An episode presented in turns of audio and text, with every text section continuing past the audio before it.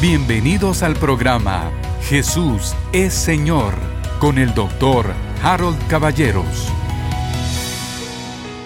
La palabra avivamiento no está en la Biblia, pero el concepto está por todas partes. Lo llama avivar, reavivar, restaurar. Em, hay otra palabra que se me va ahorita, que es volver a la vida, etc. Está todo el concepto, está en los salmos. No voy a leer toda esa palabra, puesto que ya la leí el día miércoles y ustedes la tienen. Está clarísimo que Dios manda estos tiempos, ahora sí, los tiempos de la Biblia, libro de Hechos, capítulo 3, versos 19 al 21, tiempos de refrigerio. ¿Qué es refrigerio? Refresco, novedad, cuando se necesita un descanso, cuando se necesita una nueva manera de pensar, cuando se necesita, entonces tenemos un tiempo de refrigerio. Dios nos visita. Eso, es, eso sí es 100% bíblico en el sentido de incluso la palabra, tiempos de refrigerio. Pero el tiempo de avivamiento se ha dado a entender siempre, y desde hace siglos por la iglesia, en dos palabras distintas. Una que dice avivamiento y otra que se usa en inglés, porque ellos las acuñaron, porque ellos son los que las vivieron. El despertamiento. Entonces, por ejemplo, 1900 y 1904 se habla del avivamiento de la calle Azusa o del avivamiento de Gales, así, así se dice. Pero cuando hablamos de Estados Unidos, se le llama el primer gran despertamiento del siglo XVIII y el segundo gran despertamiento 1858. Entonces ahí se le habla de despertamiento. Es interesantísimo. ¿Cuál es la diferencia entre avivamiento y despertamiento? Bueno, a mí me va pareciendo que el despertamiento es para alguien que está dormido, ¿o no? Sí, ¿verdad? Porque cuando uno está despierto no se despierta, ya está despierto. Bueno, entonces dice, despiértate tú que duermes, se recuerda en el pasaje. Entonces, hay un despertamiento para la iglesia, así lo siento yo. Y hay un avivamiento que trae multitudes que son salvos, que son sanos y que sacude las estructuras sociales, morales, políticas, religiosas, etcétera, en las naciones. Normalmente empieza en una nación y muchas veces se esparce a otros lugares. Por ejemplo, el avivamiento en Argentina. Vino el avivamiento con el evangelista Tommy Hicks, fue un gran avivamiento los estadios llenos, no cabía la gente, toda la ciudad de Buenos Aires estaba impactada, impresionada, y después ya no fue la ciudad de Buenos Aires, fue todo el país. Bueno, vino otro momento, el avivamiento, como se le llama, al mover de Dios a través del hermano Carlos Anacondia. Cuando hablamos de santidad, leímos el libro del hermano Sergio Scataglini, y hay un capítulo en el libro que se llama Fuego de Santidad, fuego, sí, Fuego de Santidad. Em, en el libro hay un capítulo que está escrito por el papá del hermano Sergio, a quien fue a buscar Carlos Anacondia y así comenzaron las cruzadas de Anacondia y él cuenta cómo pasó lo que pasó.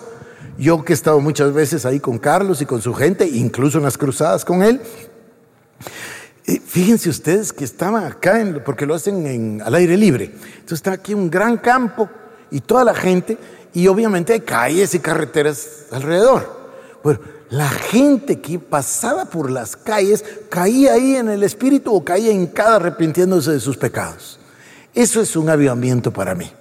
Es la visitación de Dios que remueve todo tipo de estructuras.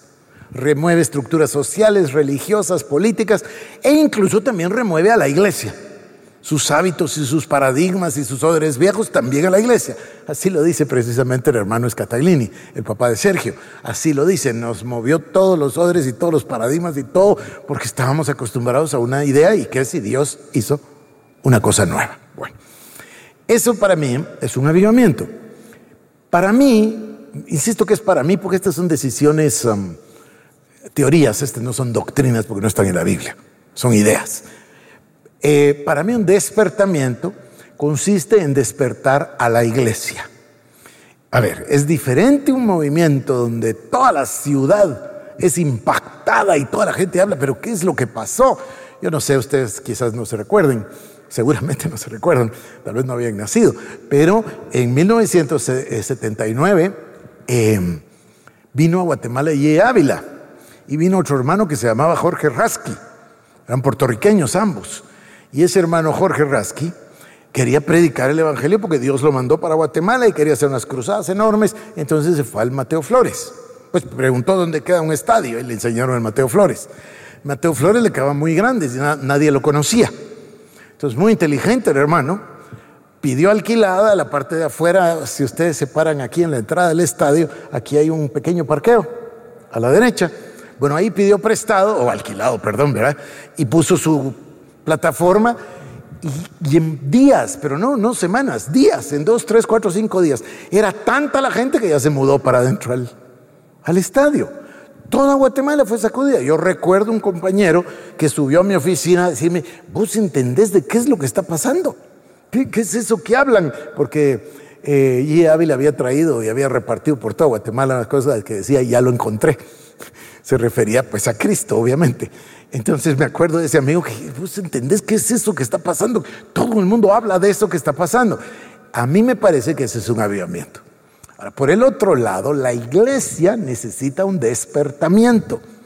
Y ahorita creo yo que esa es la más grande necesidad. Cuando la iglesia es despertada, ¿qué es automáticamente lo que sucede? Sucede que la iglesia se pone a orar. Eso es automático.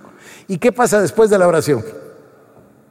Yo les leía a ustedes un documento del hermano Edwin Orr que era el gran experto. Esto es casi uno de sus últimos mensajes, eh, casi uno de los últimos. Eh, días después de esto falleció. Toda la vida la dedicó a ese tema. Él es, él, él es el historiador de los avivamientos de la iglesia. 10, 15, 20 libros escritos sobre ese tema particular. Entonces él era considerado por todos, cuando se le invitaba a predicar, él era el que iba a venir a dar la cátedra de avivamiento porque él era el que más sabía de avivamiento. ¿Y qué es lo que hace ese mensaje que yo les leí? Le llama al mensaje la relación entre la oración y el avivamiento. Y también les leí las palabras de Moody, y de, no, de Torrey, Torrey, el compañero de Moody, que dice, todo va a comenzar cuando las personas se sientan incómodas y comiencen a arreglar su vida para ponérsela al Señor.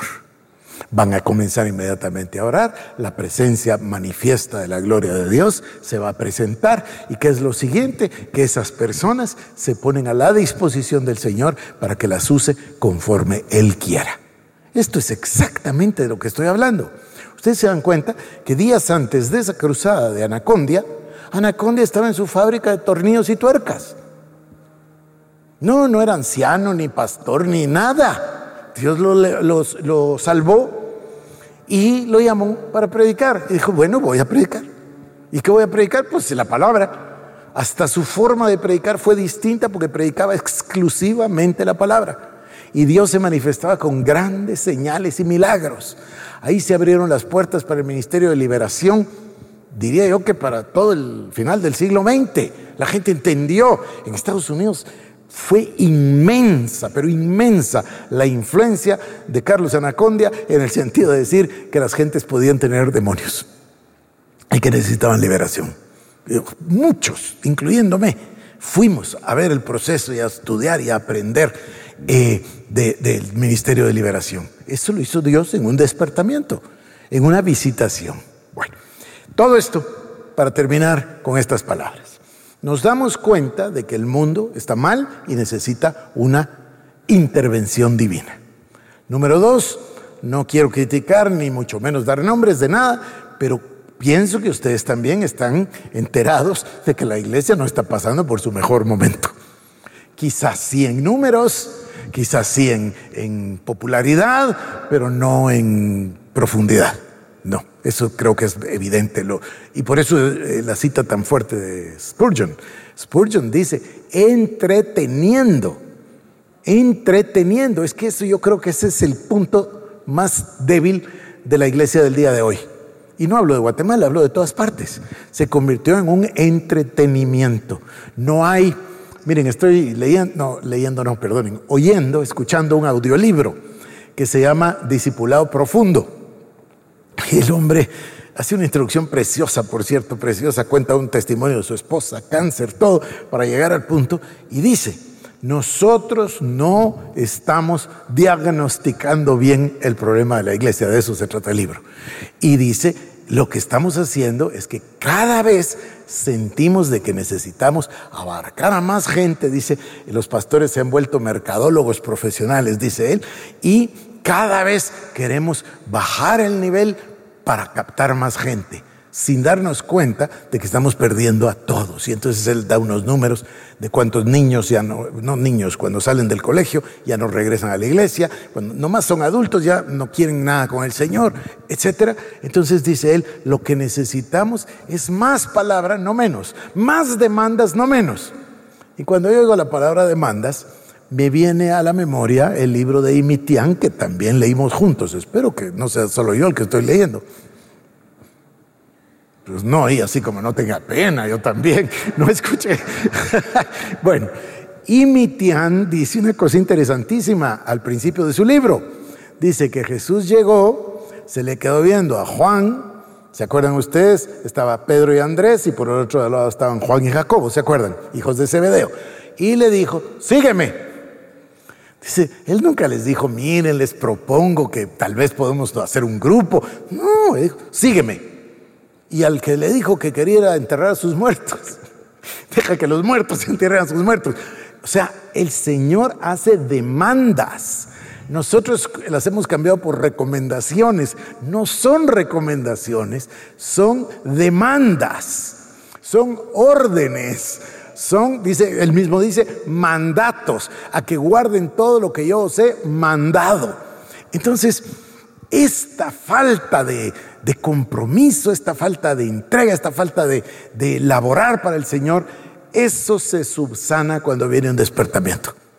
Se subsana acá el amor de Dios, la gracia de Dios, la, tal vez la, la percepción, Dios está aquí, Dios es tan maravilloso, me cambia totalmente mis prioridades. Bueno, entonces yo quiero sugerir o rogar o pedir o solicitar a ustedes que comencemos un movimiento de oración para que el Señor nos dé un despertamiento a la iglesia del Señor Jesucristo. La iglesia del Señor Jesucristo despierta, va a generar otro movimiento de oración y ahí va a venir lo que la Biblia llama que se va a predicar el Evangelio en todas las naciones y entonces el Señor vendrá. Yo estoy convencido, junto con muchísimos autores de los que yo leo y hermanos con los que yo platico, yo estoy persuadido que es un avivamiento final antes de la venida del Señor. No sé si ustedes lo leen así en, la palabra. Entonces, ese avivamiento final es como la gran explosión de la presencia del amor de Dios en todo el mundo para que todos los que deben convertirse vengan al Señor y se conviertan y luego viene el fin. ¿Saben cómo lo entiendo? Como la cumbre del amor. ¿A qué me refiero? Bueno, dice que retrasa sus planes, que tiene paciencia con tal de que más vengan al, más vengan al conocimiento de Cristo. Bueno, pues entonces ese movimiento es para que ya vengan todos juntos y rápido para el momento final. Entonces yo estoy proponiendo que nosotros seamos parte de ese avivamiento final. Mucha gente que nos ha precedido ha orado por los avivamientos y muchos los han vivido y visto. También hay quienes, como el profeta Jeremías, ejercen su ministerio, oran y claman y no lo ven con sus propios ojos. ¿Se recuerdan ustedes del profeta, verdad? Bueno, entonces, a mí la verdad me da lo mismo si lo veo o no lo veo. Me tiene sin cuidado. Yo lo que pienso es que Dios está buscando instrumentos para orar por ese gran avivamiento. Y según yo, en mi entendimiento, Previo a eso necesitamos un despertamiento de su iglesia, del remanente, y que comencemos a orar. Yo les conté que había leído la semana pasada un libro sobre la hora de oración del mediodía en la ciudad de Nueva York, en la iglesia del, eh, en la iglesia reformada holandesa del norte de la calle Fulton y la calle Williams, así dice ahí, ¿verdad? Bueno, Jeremiah Lanfier era un empresario, un comerciante la iglesia empezó a decaer y decaer y decaer y decaer. Entonces un día dijeron, hagamos algo. Juntaron tres comités y se pusieron a discutir qué podemos hacer. Y discutieron y discutieron y surgió la idea, ¿por qué no ponemos un departamento, un misionero laico que comience un plan de visitación alrededor de la iglesia. Así fue como contrataron a Jeremías eh, Lanfier. Y así es como él dejó su negocio convencido de que Dios lo estaba llamando y se vino a trabajar a la iglesia, tiempo completo. Y desde la mañana hasta entrada la noche visitaba todo el vecindario. Dice, visitaba casa porque tenían su orden y visitaba negocio por negocio, casa por casa, familia por familia e incluso dice persona por persona para presentarles el Evangelio. Muy pronto se dio cuenta del estado de las cosas. Dice que regresaba en la noche a las 10 y se encerraba en el cuartito de ahí de la iglesia que le habían dado para orar, para renovar su esperanza porque quedaba totalmente desanimado de lo que observaba. Entonces, en una de esas noches de oración tuvo una idea y dijo, Debe haber personas aquí, porque, porque había muchos comerciantes. El decaimiento de la iglesia fue porque se cambió la población. Empezó a costar tanto la tierra que la gente vendía sus casas, porque valían mucho las casas, y se convertían en negocios, igual que lo que sucede en todas partes. ¿no? Y entonces la gente se mudó hacia afuera de la ciudad y ya la iglesia decayó. Así es la historia.